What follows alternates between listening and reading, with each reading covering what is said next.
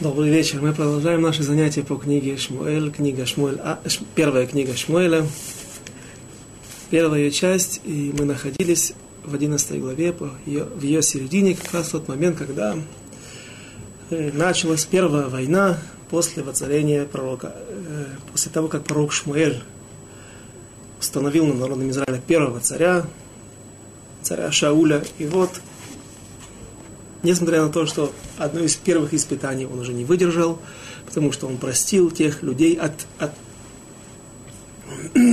промолчал, не отреагировал на то, что против него выступили люди, и при Аншей Блия Аль, люди негодные, без ярма небес, без ярма Всевышнего над собой, и эти люди презрели его, не принесли ему дары, и сказали, что нам, каким образом сможет избавить нас этот, потому что люди нехорошие люди, не лучшая часть народа Израиля, они хотели царя именно не для того, чтобы царь водил народ Израиля путями Всевышнего, чтобы они служили, держал их, служили Всевышнему, чтобы, не для того, чтобы он держал их в руках, в лоне Торы, а только для того, чтобы он был избавителем от внешних врагов и решал другие меркантильные проблемы, но ни в коем случае не как духовный лидер, не как духовный, духовный вождь.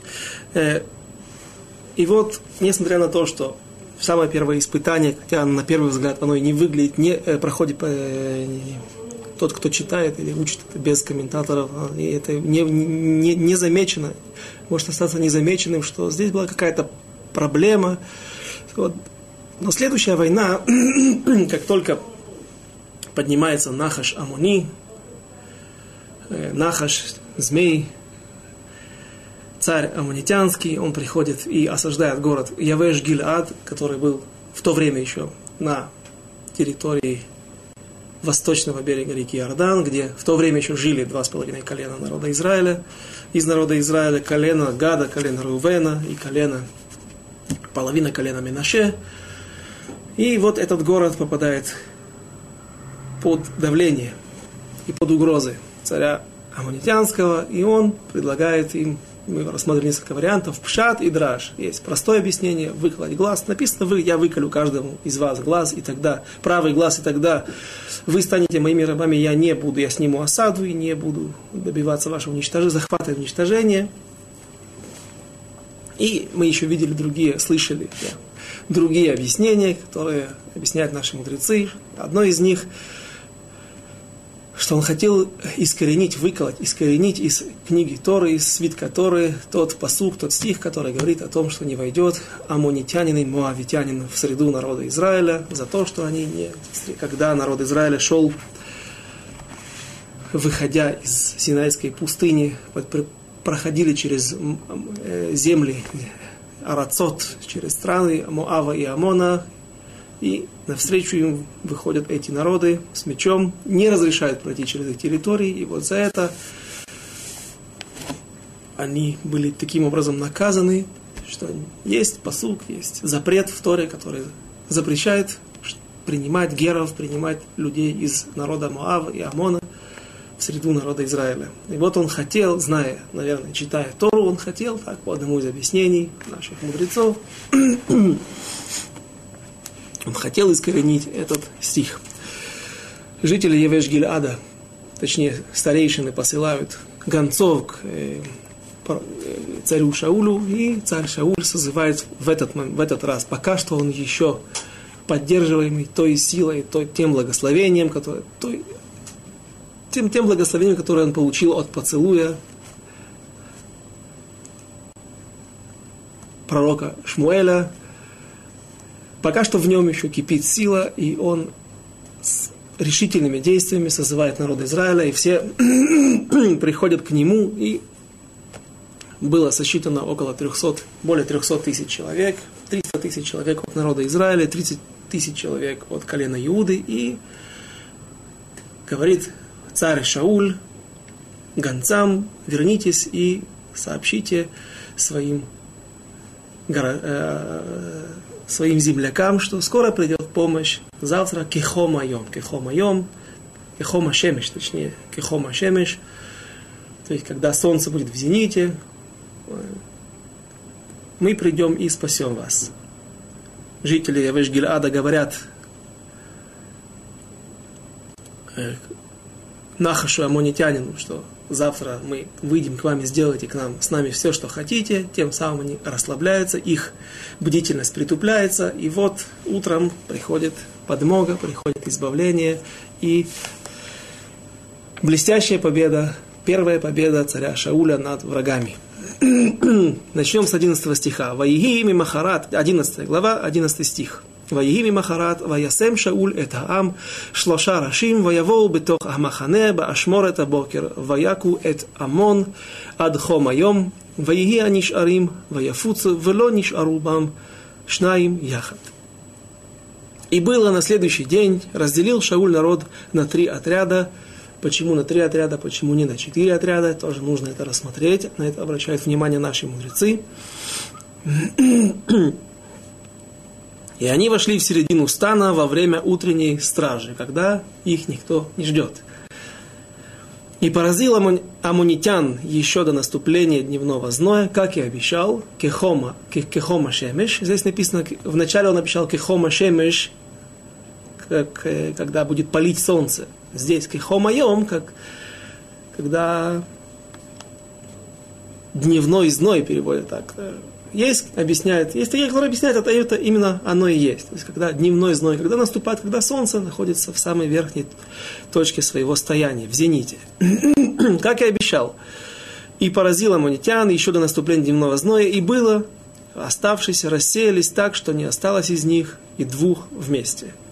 И несколько вопросов, которые задают, несколько вещей, на которые обращают внимание комментаторы, Почему царь Шауль разделил на три отряда?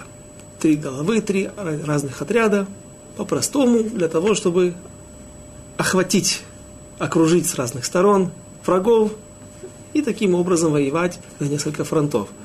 Что тем самым не только может помочь удачному, э, удачной войне, когда враг окружен, но и также намного больше воинов могут вступать в, в, в бой, потому что когда враги находятся в, в куче, в одном большом отряде, они находились в лагере, они не успели выстроиться каким-то, какими-то рядами, каким-то фронтом, вот, и тогда, получается, э, будет намного больше эффективнее война.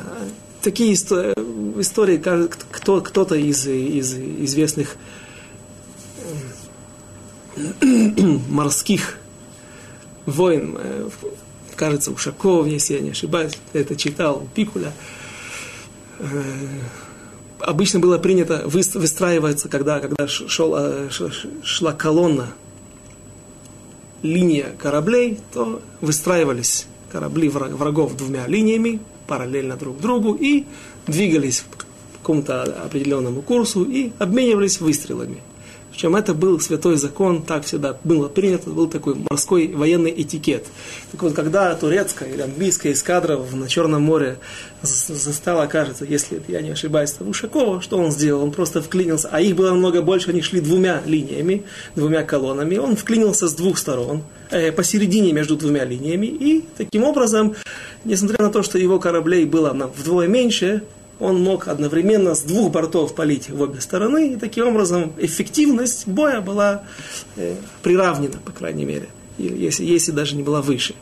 Э, но кроме того, Кроме того, кроме, кроме того, что мы сказали, что это был тактический ход, э, есть здесь, э, объясняют наши мудрецы, что сделано это было не просто так. Не просто тактический ход для того, чтобы на, на, напасть, испугать, когда люди с трех сторон окружены, они в смятении, когда они видят, что со всех сторон или с трех сторон подступают враги. Это создает эффект, что, может быть, их больше нас и так далее. Есть тут еще один момент –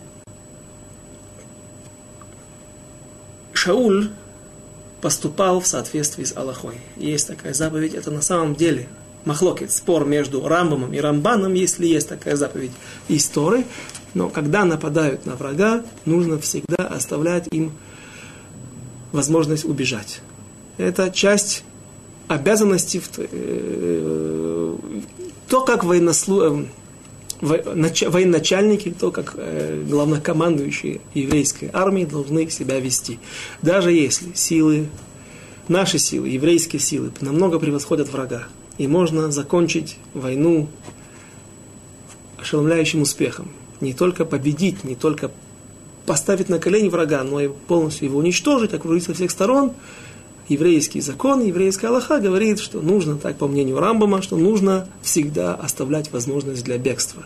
Сначала вообще посылают, даже до того, как начинается война, посылают гонцов с миром, что, может быть, мы все-таки разойдемся, не будем воевать, может быть, мы решим наши проблемы иначе, вы сдадитесь без боя, или вы откажетесь от своих намерений. После этого, если враг не соглашается, если враг остается при своих намерениях, то теперь, если у нас есть возможность их окружить, полностью окружая только с трех сторон, чтобы оставить возможность для бегства. И тогда, э, опять же, есть несколько вариантов, есть несколько вещей, которые выигрывают. С одной стороны, враг в смятении. И это смятение может быть большим, чем когда он окружен со всех сторон. Почему? Потому что человек, солдат, который находится с четырех сторон, со всех сторон окружен, то он понимает, что у него практически нет шансов для спасения, и он начинает, доходит до отчаяния, и начинает биться с, с, с, с, с, с озверением. И поэтому иногда тоже известны ситуации, когда маленькая армия, которая могла, или маленький отряд, который по всем, по всем статьям проигрывал э, э, противнику, который стоял против него, но, тем не менее, из-за такой ситуации, когда люди были загнаны в угол, окружены со всех сторон, и они бились отчаянно, и приходила победа в этой ситуации. Теперь, есть еще, э, э, но, но когда есть одна сторона открытая, то враг приходит в смятение. Какое смятение? Не паника, не отчаяние, и тогда человек может усилиться, как мы только что упомянули. А человек постоянно находится между двумя мыслями.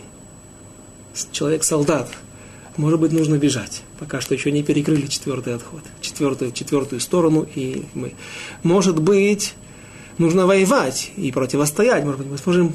Но поскольку он сомневается, находится в таком положении, то это положение менее стойкое, менее, менее устойчивое, чем положение, когда человек полностью окружен, и он знает, что ему уже ничего не осталось, а только биться до конца. Поэтому, ну и э, какая, как, какой смысл в этом? Опять же, есть спор между Рамбаном и Рамбамом. Милость. Нужно, нужно дать, даже, даже когда против, напротив тебя находится враг, нужно дать смилоститься над ним для того, чтобы он мог убежать. Тем самым мы видим, что даже войны израильские, еврейские войны ведутся всегда с, э, с милосердием. Всегда не забывается милосердие по отношению к врагам. Ну и, и также, какая еще одна сторона выигрывается в этой ситуации, что если враг действительно дрогнет, шатаясь между двумя мыслями, сомневаясь между двумя, двумя мыслями, биться до конца или же отступать, если враг действительно побежит, то меньше наши потери будут. Поэтому неспроста здесь описывается нам вся тактика ведения боевых действий, Потому что все это было сделано в соответствии с Аллахой, в соответствии с законом. И, и, и это мы видим из конца стиха. В конце стиха действительно, что описывается, что гнали их до, такой, до такого состояния, что не осталось двоих вместе. Не написано, что продолжали гнать и добивать вот этих вот людей, этих солдат, которые остались в одиночку, а достигли определенной цели – войска э, э, разбиты, войска врага полностью разогнаны до такого состояния, что не осталось даже двух вместе. Это значит, что они полностью повержены и больше нет никакой опасности, что они смогут собраться вместе, вновь собрать, сконцентрировать, сконцентрировать какой-то кулак, какую-то э, какую армию и вернуться и попытаться ударить. Такая ситуация была. А? В войне намного менее масштабной, когда два отряда из колен, один отряд, гвардия, вот, в основном, которая была составлена беньяминовцами, представителями колена Беньямина, которые, как известно, были практически все левши, а удар у левши намного, удар левой рукой у левши намного сильнее и страшнее, чем удар у, у правой руки у правши, вещи известные. И как беньяминовцы обладали возможностью, умением бить из прощи. И когда Иш Бошет, сын Шауля, после его смерти был воцарен над северным Израилем, над десятью коленами, над одиннадцатью коленами, худ, кроме колена Иуды. Так вот, Авнер Беннер, тоже родственник царя Давида, но на который находился по, другой, по другую сторону баррикады, он в то время возглавлял, был главнокомандующим Северного царства, Израильского царства, скажем, потому что весь Израиль, кроме Иуды, был под их э, властью. Этот отряд пришел в город Гивон, там они встретились на каком-то бассейне водном. По-видимому, пришел отряд для того, чтобы лишь ташер, для того, чтобы развлечься в воде. И в это время подошел отряд Йоава, Бен Цруя, который был племянник царя Давида и был главнокомандующий всех, главнокомандующий всех войск царя Давида, колена Иуды. Царство, над которым правил царь Давид в городе Хеврон 7 лет до того, как его воцарил весь народ Израиля в Иерусалиме. И вот произошло недоразумение, это мы будем подробнее разбирать в будущем, недалеком будущем, Байзрат Ашем, когда дойдем до этого места. И два эти отряда вступили, вспыхнула ссора, вспыхнула бой, и два от этих отряда вступили в бой, практически единственная гражданская война между северным единственная стычка боевая между Северным царством, Израильским царством и царством колена Иуды. И в этом бою погибло 380 беньяминян, беньяминовцев. Но э, когда Йоав бен Цруя и Авишай бен Цруя погнались за Йоавом, то в какой-то момент они оторвались от большей части своего колена, от большей части своих солдат, и остались только вдвоем, будучи в погоне за убегающими Авнером, Бенером и его Авнером, сыном Нер, и его солдатами. И в какой-то момент Авнер смог собрать бежащих по окрестным горам, по, по, по тропинкам, по кто как убегал. Он собрал своих воинов в, э, в один кулак, в одну группу, и в какой-то момент даже у него было предпочтение. Их было не знаю сколько, несколько сот человек, несколько десятков человек, а Авнер бен Цруя и его брат Авишай бен Йоав бен Цруя и Авишай бен Цруя, они остались вдвоем против этой группы. И вот этот момент можно был, Авнер бен Нер мог использовать для того, чтобы напасть и уничтожить своих врагов, но это закончилось перемирием, эта ситуация закончилась перемирием. Авнер бен Нер предложил прекратить боевые действия, на что Йоав ответил, если бы ты утром сказал, то я об этом, попросил бы об этом, я клянусь тебе, что этого, не, этого кровопролития не произошло бы. 380 евреев погибло, неважно из какого они были колена. И к чему я привел этот рассказ? Для того, чтобы видеть, что действительно, э, проиллюстрировать, что действительно иногда ситуация может литапех, перевернуться и в какой-то момент э, бой может перейти в другое русло и силы могут быть перевесить в другую сторону. Но здесь дово, э, Шауль, царь Шауль довольствуется тем, что враг полностью разбит, враг полностью бежит, не осталось двух солдат вместе, и после этого прекращаются боевые действия и приходит избавление. И после этого приходит признание даже тех людей, которые до этого не признавали царя Шауля. И это рассматривается нашими мудрецами как э, с сожалением, раз смотрят на эту ситуацию с большим сожалением, что почему именно таким образом царь должен леохиах себя, царь должен доказывать себя, утверждать себя только боевыми действиями. Почему люди, почему всегда, к сожалению, есть в народе Израиля те люди, которые им, им недостаточно того, что мудрец или пророк сказал, и люди не верят этому.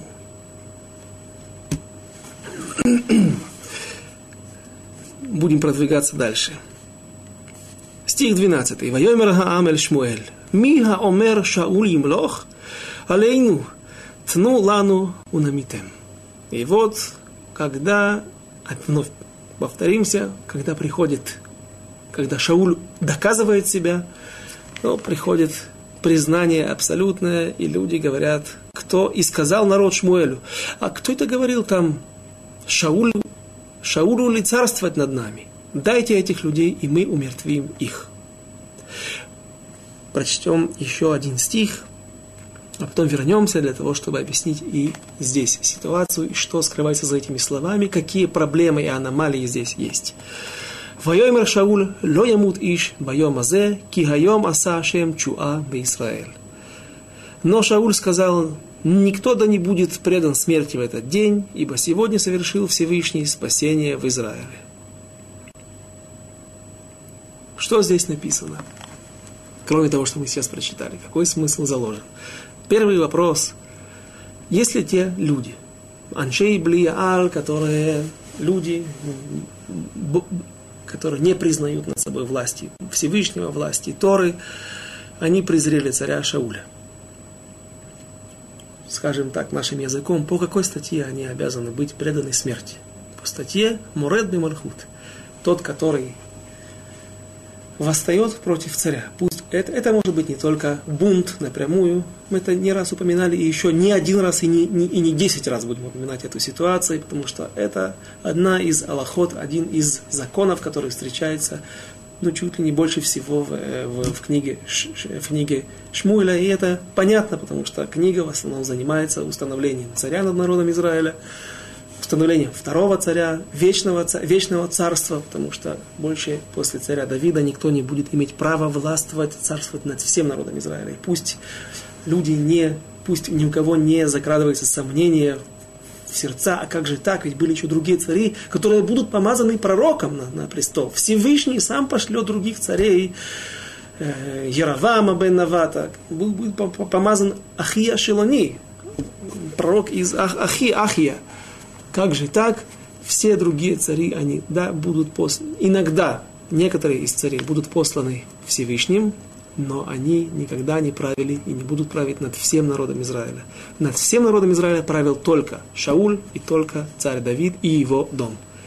Его царь Соломон, его сын Рехавам.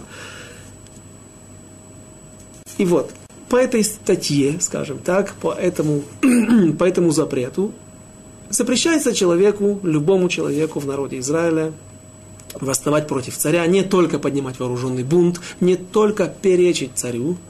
Опять же, здесь не нужно путать, если есть царь, который противоречит своими действиями законам Торы, то Сангедрин имеет право даже его сместить.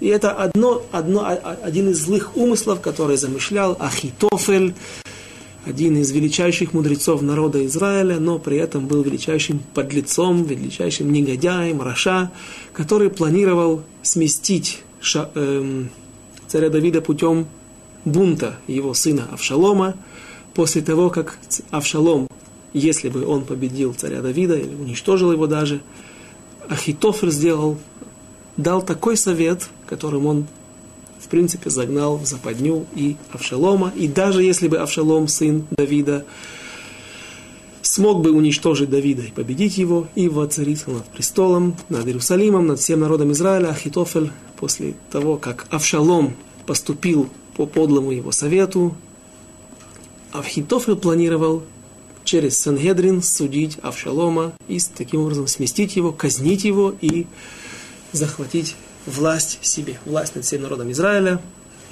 захватить трон в свои руки. Но опять же, все это в, в свое время, дойдем туда, Байзраташем. И какие еще варианты могут быть бунта против царя? Да просто обычное неповиновение. Даже если человек перечит каким-то приказаниям царя, если эти приказания со стороны царя не противоречат Торе, то человек этот считается Муред Бемархуд, и этот человек должен быть предан смерти. Те люди, которые презрели царя Шауля, после первого его воцарения, точнее второго, первое помазание было тайное, первое прилюдное воцарение, эти люди должны быть преданы смерти. Чье это дело? самого царя. Царь посылает своих, свою охранку, своих слуг, своих представителей, и они должны взять этих людей и казнить. Почему здесь написано «выведем этих людей», «дайте этих людей, и мы их умертвим»? Вещь непонятная. Какое ваше дело? Вы можете посоветовать это, напомнить, если вдруг царь забыл. Советчиков всегда много. Но какое, какое ваше дело? Мы должны убить. Они, то есть, здесь все слова записаны, и они несут в себе определенный смысл. Нет ни одного лишнего слова. Это не просто так повествование. На самом деле, да, нет, нет никакой проблемы. Зачем ты нам еще здесь проблему между строк, когда просто так они сказали царю, царю Шаулю, но на самом деле он должен был их умертвить. Нет. Они говорят, выведите их нам, и мы их умертвим. Это непонятно. И если мы обратимся к 13, посмотрим в 13, у кого есть Сидур, после молитвы Шахарит написано, в большинстве сидуров после утренней молитвы приводится 13 принципов веры, которые составил Рамбам. И эти принципы веры, они не пререкаемы. Двенадцатый, кажется, принцип веры говорит о том, что тот, кто не верит в слова пророков, и тот, кто утверждает, что царь Давид, в общем, оспаривает, иными словами, оспаривает то, что царь Давид имеет право на престол, и что ему принадлежит престол, его отпрыскам, Малхи Бездовид, э, царям, которые происходят из его рода, этот человек является апикойросом, человек этот противоречит Всевышнему, он отвергает Всевышнего. Даже один этот принцип, любой принцип, который отвергается человеком, этот человек, если мы находимся в те, живем в те времена, когда есть закон э, в государстве, в, в стране правит Санедрин, и полностью весь народ находится под влиянием Санедрина, под его властью, этот человек должен быть наказан. Наказан кем? Любой человек имеет право наказать этого человека, расправиться. И здесь не нужен Санедрин. Получается, что люди говорят Почему мы требуем, чтобы вы нам выдали этих людей, и мы их наказали, принесли, дали им э, положенное наказание? Потому что мы имеем право на это. Это другая статья. Этот человек апикорис. Он не верит. Пусть вы скажете, спросите, а какое это имеет отношение к царю Шаулю? Ведь Рамбам говорит о царе Давиде и его доме. На самом деле Рамбам говорит, тот, кто не верит в пророков, слова пророков. А царь Шауль был воцарен над престолом именно пророком, пророком, пророком Шмуэлем.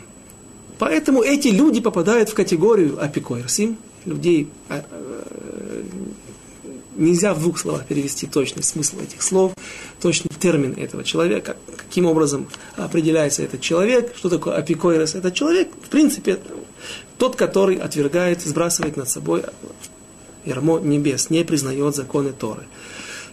И поэтому они просят, теперь понятно почему, сюда вмешиваются люди, и они говорят, дай нам этих людей, и мы их накажем, мы их умертвим. Теперь, что говорит Шауль? Нет, сегодня день избавления, сегодня день победы. День, когда мы избавили целый город, и, возможно, потом весь народ, возможно, если бы Нахаш, да, захватил Явеш Гильад, то он не не довольствовался бы малым, а пошел дальше, продолжал бы э, двигаться в сторону народа Израиля, основного места, места проживания всех колен Израиля, и продолжил бы войну. И поэтому, когда было такое избавление, есть такая радость, можно простить этих людей. Но почему-то в Масехет Роша в трактате Новый год, Роша трактуют наши мудрецы и Хазаль, что именно сейчас Шауль вновь э, делает проступок, и он не имел права прощать. Почему? Почему помилование, которое принято делать в день победы, в день избавления, в день рождения царя, так принято во всех государствах, так было принято во всех царствах. Были какие-то даты, когда царь действительно миловал всех наказанных. Что же произошло? Так вот, царь Шауль имеет право простить. Помилование распространяется как раз на апикорсим, на тех людей здесь обратная связь, обратная ситуация. Царь Шауль мог простить тех людей, которые не верят в принципе веры, но людей, которые оскорбили его по статье Муред Малхут, он не имеет права простить. Этот человек должен подлежать смерти, должен быть предан смерти. Э, он подлежит смерти, должен быть предан смерти. И где это мы видим? Царь Давид, когда он умирает, когда приближается его конец, то он зовет э, царя Соломона для того, чтобы тот принял последнюю заповедь, последний указ, последние слова от своего отца. И между несколькими вещами, о которых царь Давид, завещ, которые завещает царь Давид царю Шломо, Соломону, вдруг он говорит, что ты должен казнить Шими бен Гера, который бросал в меня камни, который поносил меня и мой дом, когда мы шли, убегая от Авшалома по э, Масличной горе, поднимаясь, уходя в изгнание из Иерусалима, не оставь его без наказания. И мы смотрим на эту ситуацию и удивляемся. Царь Давид, который когда-то простил Шими Бенгера, теперь то, прошло много лет. Баруха Шем, слава Богу, его царство осталось. Царство его уст существует. Он победил всех врагов, поставил всех врагов вокруг на колени. Царь Соломон продолжает его дело. Это то, что ему нужно заповедовать в конце, перед, перед своей смертью. Царь Давид не находит лучших вещей для того, чтобы завещать своему сыну. И на самом деле объяснение такое. Царь Мелех Шемахаль Кводо, Кводо Ино Махуль. Царь, который простил с, а, с, позор которому, или какой-то э, мерет, какой-то бунт против него, если он прощает это, это ему не, это не срабатывает он не имеет права простить. И если царь Давид уйдет из этой жизни и не разделается со своими врагами, не накажет всех людей, которые когда-то подняли бунт в той или иной форме, в разных его интерпретациях того понятия слова бунт, меред, негет, негет, негет, мелех, он знает, что долг этот останется за ним, и в будущем мире с него взыщут, потому что он поступил не в соответствии с Аллахой. Почему вы спросите, изначально царь Давид не наказал Шими Бенгера? Есть много объяснений, и, как всегда, я разочарую вас, сказав, что без Раташем в будущем, когда дойдем мы до этого места, тогда подробнее разберем, но одно место я приведу. Э, говорят мудрецы в Масахет Мегила, Масахет Мегила, что царь Давид видел своим пророческим даром, как известно, он был также пророк, когда говорят, э, объясняют, как написано в Таилим, в псалмах Давида, Мизмор ле Давид, а не э, ле Давид Мизмор, и другие, другие варианты, как начинает, он открывает свои Таилим, свои песнопения, восхваление Всевышнего. Мизмор ле Давид, это значит, что открылась ему шхина, то есть он снизошел на него пророческий дар. Так вот, пророческим, своим пророческим даром царь Давид видит увидел, что из Шими Бенгера в будущем выйдет Избавитель. Избавитель народа Израиля никто иной, как Мордыхай. Мордыхай Иш Емини, написано, что он был из колена Беньямина, так трактует слово Емини, Бен Ямин, сын правой руки, скажем попросту. И пока что сын Шими бен Кира еще не родился. Тот человек, тот сын, от которого дальше пройдет та цепочка, будет создана та цепочка и будет избавлен народ Изра... родится избавитель народа Израиля. Поэтому он оставил пока что жить Шими бен Гера. Но когда он подходит, его дни, дни его жизни подходят к концу, он знает, что он не может, царь Давид знает, что он не может прийти в будущий мир с каким-то багажом невыполненных своих обязанностей. Поэтому он говорит царю Соломону, и, наверное, скажем так, то, что он заповедовал и приказал фактически царю Соломону сделать этот, эту, э, эту казнь, выполнить эту казнь в соответствии льфи хохмато, в соответствии с его мудростью, это засчитывается ему, как будто бы он сам разделался и казнил Шими Бенгера. И, как известно, царь Соломон, который был мудрейшим человеком на земле, смог, зная хорошо психологию людскую, он смог сделать так, что Шими Бенгера сам, э, сам попал в ловушку, сам себе подписал смертный приговор. И таким образом была восстановлена справедливость. Несправедливость, скажем, э, была соблюдена буква закона. Вернемся к нашему царю Шаулю. После такой знаменательной победы он вновь оступается, и он говорит, будут помилованы эти люди, потому что сегодня день избавления, и опять же, те люди, скажем так, та статья Уголовного кодекса, по которой хотели наказать люди, требовали смерти для врагов Шауля, людей, которые их, его не признавали. По этой статье он мог простить. Царь Шауль мог дать помилование. Если человек вернется, сделает чуву, вернее, сделает раска... приходит к раскаянию, то э, это, наверное, ему это может быть прощено. Но как человек, который восстал еще вновь, вновь и вновь. Я последний раз возвращаюсь в этой ситуации, на эту Аллаху, на этот закон. Если человек восстал против царя в какой-то одной из форм, этот человек не имеет, э, царь не имеет права его простить. Царь Шауль прощает, и здесь вновь наши мудрецы говорят, что тут он потерял право быть царем. Уже сейчас Всевышний решил сместить его с престола в будущем. Сейчас только началась его карьера, и всего два года проправит царь Шауль и трагически закончит смертью на горах Гильбоа. Сказал, э, продолжим, стих 14. «Вайоймр Шмуэль эль Хаам, леху венельха Агильгаль». Агильгаль. Теперь, говорит, вступает в дело пророк Шмуэль. Сказал он народу, давайте пойдем в Гильгаль, это место, где в начале, после перехода через пересечение Иордана, после входа в землю Израиля, несколько, 14, кажется, лет находился ковчег Завета. Это описывается в книге Иошуа. Одна, одна, из, одна из стоянок, которая предшествовала Шило.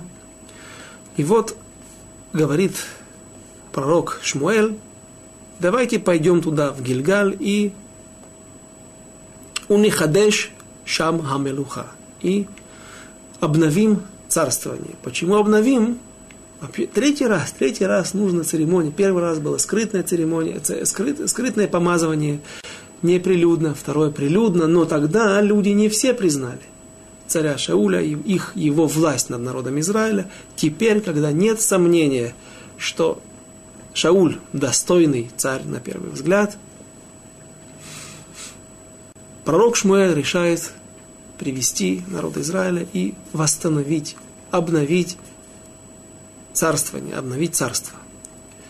Почему Гильгаль? Попросту можно сказать, поскольку Гильгаль находится где-то, наверное, между Ерихо и между Иерусалимом, а сейчас война была в Зайордании, сейчас как раз это самое удобное место из всех святых мест, из тех мест освященных, где был ковчег, мест, которые в сердцах которые всегда связаны с, с, в, в сердцах людей, всегда это место связано с, каким-то, с какими-то событиями, с какой-то святостью, что был там ковчег.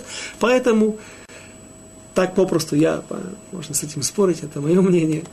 Наверное, выбрали самое близкое место. Был Гильгаль, Нов, Кирьят Ярим, Шило, Иерусалим.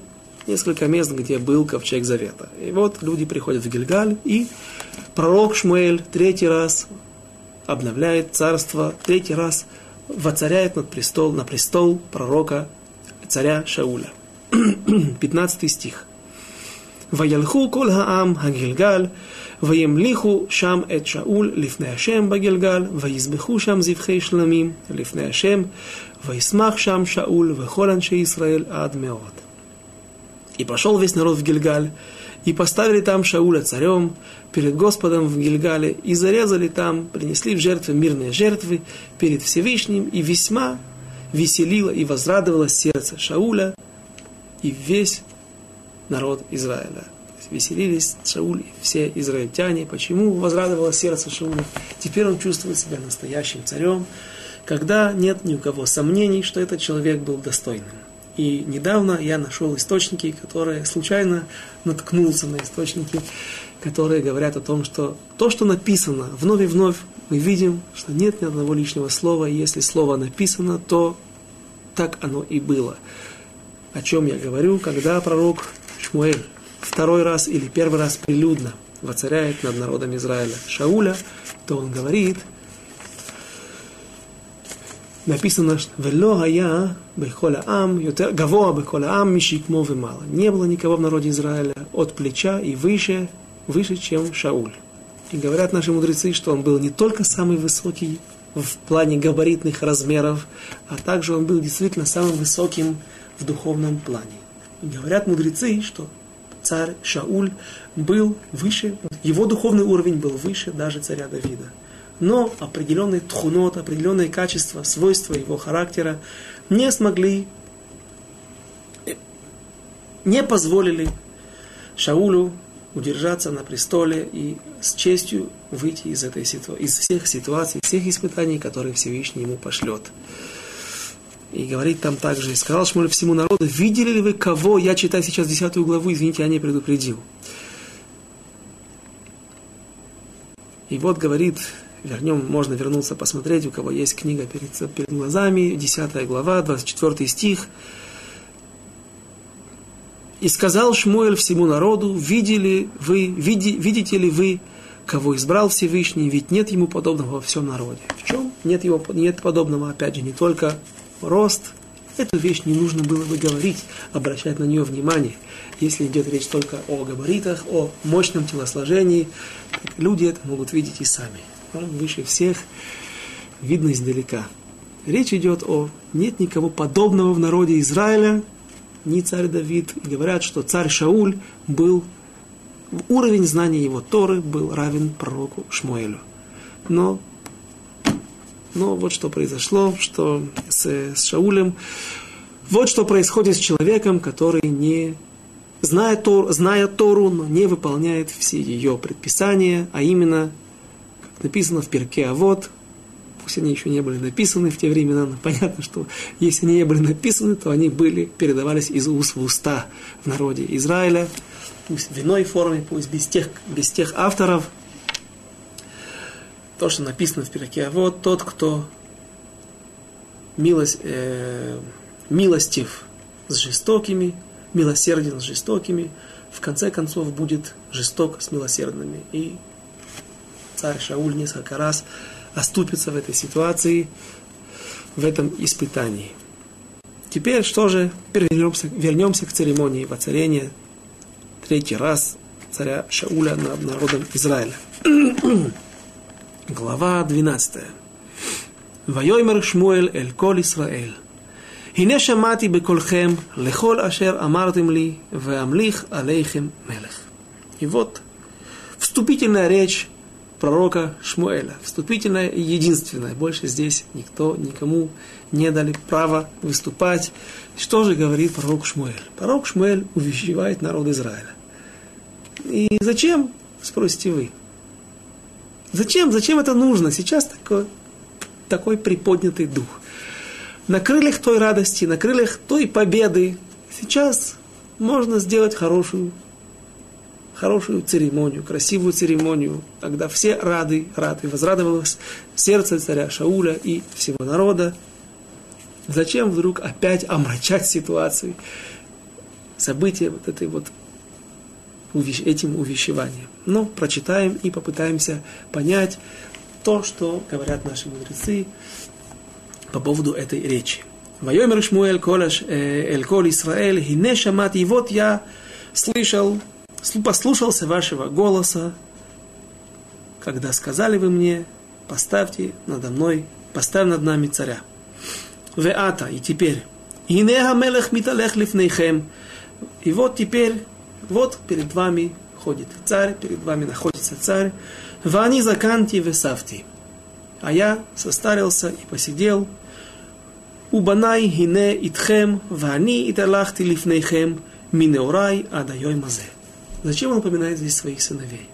Сыновья, как мы помним, были сыновья негодные, но не Блия Аль, не те люди, которые сбросили ярмо небес, ярмо Всевышнего и Торы над своим, над своей над собой, они просто не ходили путями отца, они сидели в Бершеве, не стали ходить по всему, не продолжили след за своим отцом, ходить по, всему, по всем уголкам народа Израиля, где они жили, и судить народ там.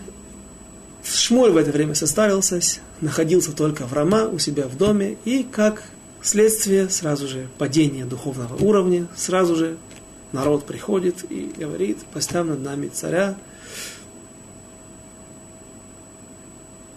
И что мы можем отсюда видеть? Зачем нам привели здесь своих сыновей? Шмуэль говорит то, что вы отвергли моих сыновей, которые я хотел бы, чтобы они были моими наследниками, наследниками моего дела, и они, может быть, на вас злятся, знайте, что они убанай и нам итхем.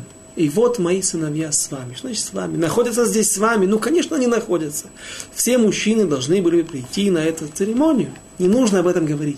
Это вещь лишняя. Вновь, вновь тот дьюк, то уточнение, которое сегодня и всегда мы обращаем внимание на него. И вновь о чем идет речь? О том, что сыновья с вами. Они также признают и не оспаривают право нового царя быть над народом Израиля и то смещение, которое они претерпели, смещение их с должности судей, людей, которые будут фактически царями над народом Израиля.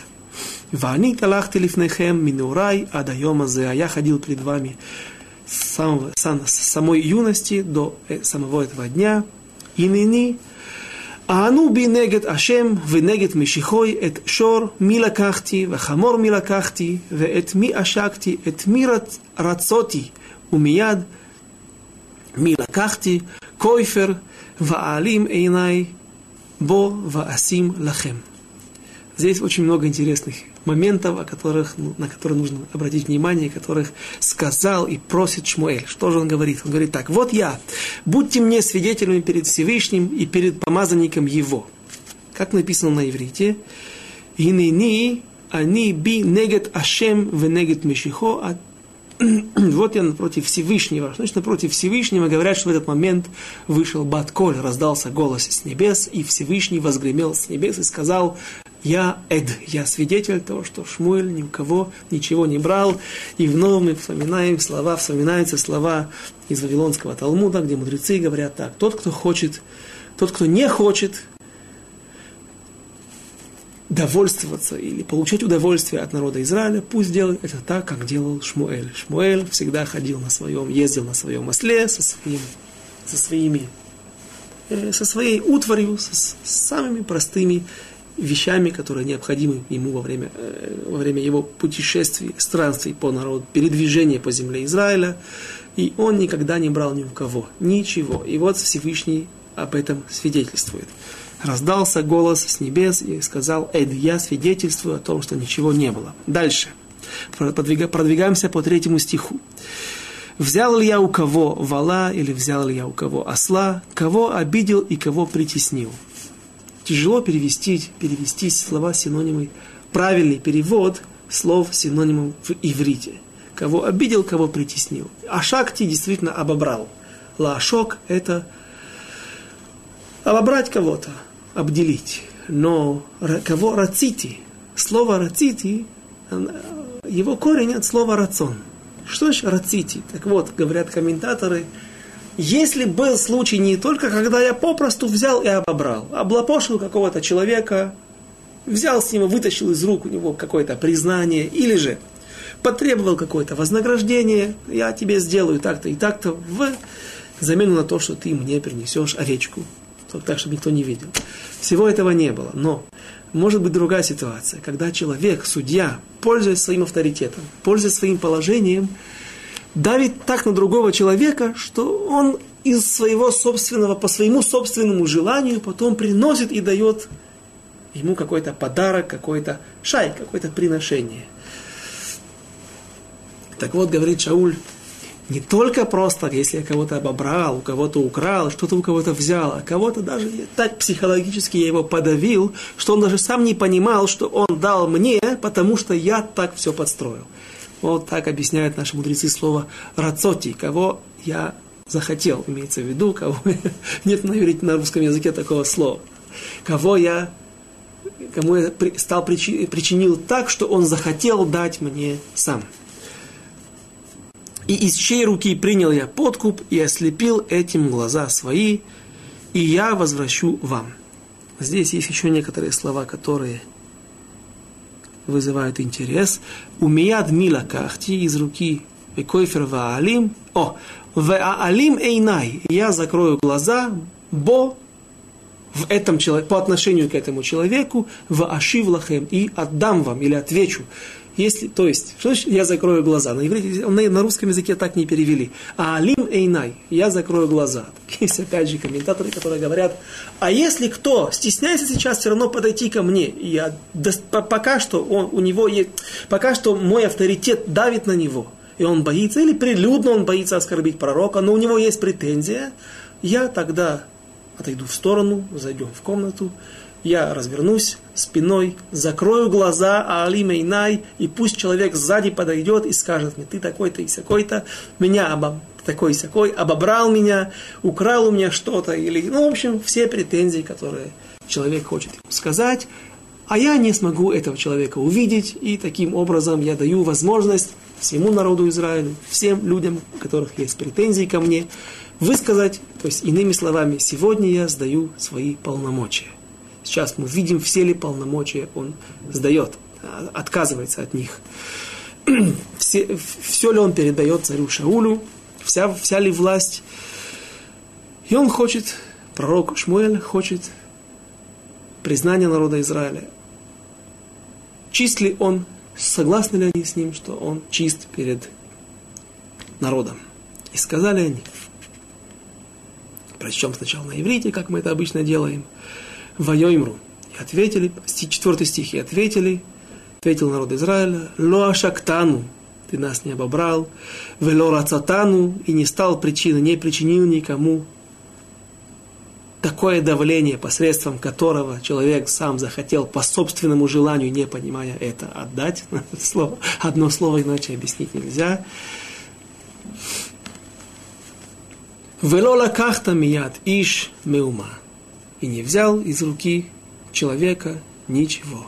Вайоймер алейхем. Эйд Ашем Бахем, а извините, вот здесь говорится, Вайомер Алейхем, и сказал, кто сказал, говорят мнение, что это в этот момент раздался Батколь с небес, голос, громогласный голос с небес, сказал, Эйд Ашем, Всевышний, я свидетельствую за него. Может быть, еще сейчас кто-то есть, кто стесняется, решил, ну ладно, не буду сейчас омрачать эту ситуацию, эту церемонию своим выступлением, своим возмущением. На это раздался голос небес Всевышнего, и он сказал, я свидетель, что действительно нет никого, кого бы обобрал и обидел пророк Шмуэль. Эйдашем бахем, веэд мишихо хайом хазе, ки ло мацатем бияди меума вайоймер эд. И раздался голос эд. Шестой стих. ויאמר שמואל אל העם, השם אשר עשה את משה ואת אהרון, ואשר העלה את אבותיכם מארץ מצרים. И говорит, тут теперь пророк Шмуэль находит правильным увещевать народ Израиля и что-то им сказать. И сказал Шмуэль народу, Ашем Всевышний, который Асает Моше сделал, Моше, наверное, попросту, можно не попросту, но слово «оса» сделал, Всевышний сделал, Всевышний он также сделал, но назначил Маше и Аарона, Вашер Гейла и Авотейхим Эрец Мицраим, и тот Всевышний, который вас вывел из земли Израиля. Дальше седьмой стих. Веата ит яцву, веишафта итхем лифне Ашем, веэт коль Циткот Ашем Ашер Асайтхем Веэт Авотехем. Теперь же предстаньте, я буду судить, судиться, судить с вами, судить вас перед Всевышним за все благодеяния Всевышнего, которые Он оказал вам и отцам вашим. Кашер ба Яков Мицраим, ваиз аку авотейхим, эль Ашем вайшлах эт Моше, Вайтаарон, Ваициу, эт Авотейхими Мицраим, Ваиоишивум, Мамаком Азе. И вот, когда вы спустились в, народе Изра... Э, в землю Израиля, когда спустился Яков в землю египетскую, и закричали, вас запили, вы, и Всевышний услышал ваш крик, и он послал Моше и Аарона, и вывели они вас из земли Израиля, и привели в Бамаком Азе, привели вас в эту землю. Ваишкиху ваишкиху это Шем Элокехем, ваимкор этхем ביד סיסרא שר צבו חצור, וביד פלישתים וביד מלך מואב, וילחמו бам. И вот пророк Шмуэль приводит выдержку, то есть небольшую часть из книги, описание тех ситуаций, не всех ситуаций, в которые попадал народ Израиля, которые описаны в книге Шофтим, которая предшествовала книге Шмуэля. И вот он говорит так. Вас притесняли сестра, военно главнокомандующий, военачальник Хацора, был такой кнанейский царь, в районе где-то возле города Хадера сегодняшней. В то время народ Израиля практически полностью захватил, или скажем так, все возвышенности, все возвышенные места, Галилея, Самария, Иудея, все эти места были захвачены, а вот низменности пока что принадлежали филистимлянам и какое-то время принадлежали кнаанейцам. Почему? Кнаанейцы обладали огромным количеством танков, которых у народа Израиля не было. Танки, то есть колесницы с железными колесами, которые в то время, которым тяжело было противостоять, я не знаю – если этому э, правда это или нет, но из, э, не из наших источников, из э, каких-то археологических раскопок, из каких-то исторических мекорот, источников, которые можно, нужно проверять, мне кто-то рассказал, что вставлялись ножи, очень длинные ножи, длиной в локоть, в два локтя, в колесницы, в эти, в, в колеса, несколько таких ножей или мечей, и вот когда эта колесница въезжала, разгонялась, ведомая несколькими конями в, в, в, в самую сердцевину отряда или воинов, в, в линию, фронтальную линию, где, где ну, то есть в, в массу, в скопление воинов, то понятно, что там эти мечи наносили огромный ущерб, огромный урон. Не только колесами металлическими давили людей, а вот этими мечами – это вещь очень логичная, почему бы нам это не принять. Э, и поэтому народ Израиля не мог на первом этапе овладеть этими территориями. И вот то место, которое находится на побережье, а стало быть, соответственно, в низменности, в нем правил в одном из этих мест, недалеко от города Хадеры, правил, был такой Хацор. И он очень сильно притеснял народ Израиля. И вот возопил народ Израиля, и Всевышний посылает избавителя. Кого? Одна из тех немногочисленных пророчиц, которые были над народом Израиля, Двора, также та пророчица, которой принадлежит одна из песней, как и Хана, мама Шмуэля, ей принадлежит одна из десяти песней, которые сказаны в народе Израиля. Двора также говорит песнь после того, как Всевышний делает чудо и разливается на Халькишон, ручей Кишон, переполняется водой, воды заполняют большую часть Эмек Израиль, по крайней мере, то поле боя, на котором предполагалось столкновение между войсками кнаанейцев и войсками, ведомыми Сисрой, и между народом Израиля. И эти колесницы, эти танки грузнут в грязи, поэтому народ Израиля находится в, попадает в одинаковое положение, равное положение со своими врагами, лицом к лицу, с мечами в руках, и народ Израиля гонит врагов и таким образом сбрасывает иго. Э, кто еще упоминается? Филистимляне и, и Мелех Моав. Моав также упоминается. Но это не единственные, не единственные враги народа Израиля, которые владели, э, притесняли израильтян. И вот причина Почему приводятся именно эти цари? Мы попытаемся разобрать Безрат в следующий раз.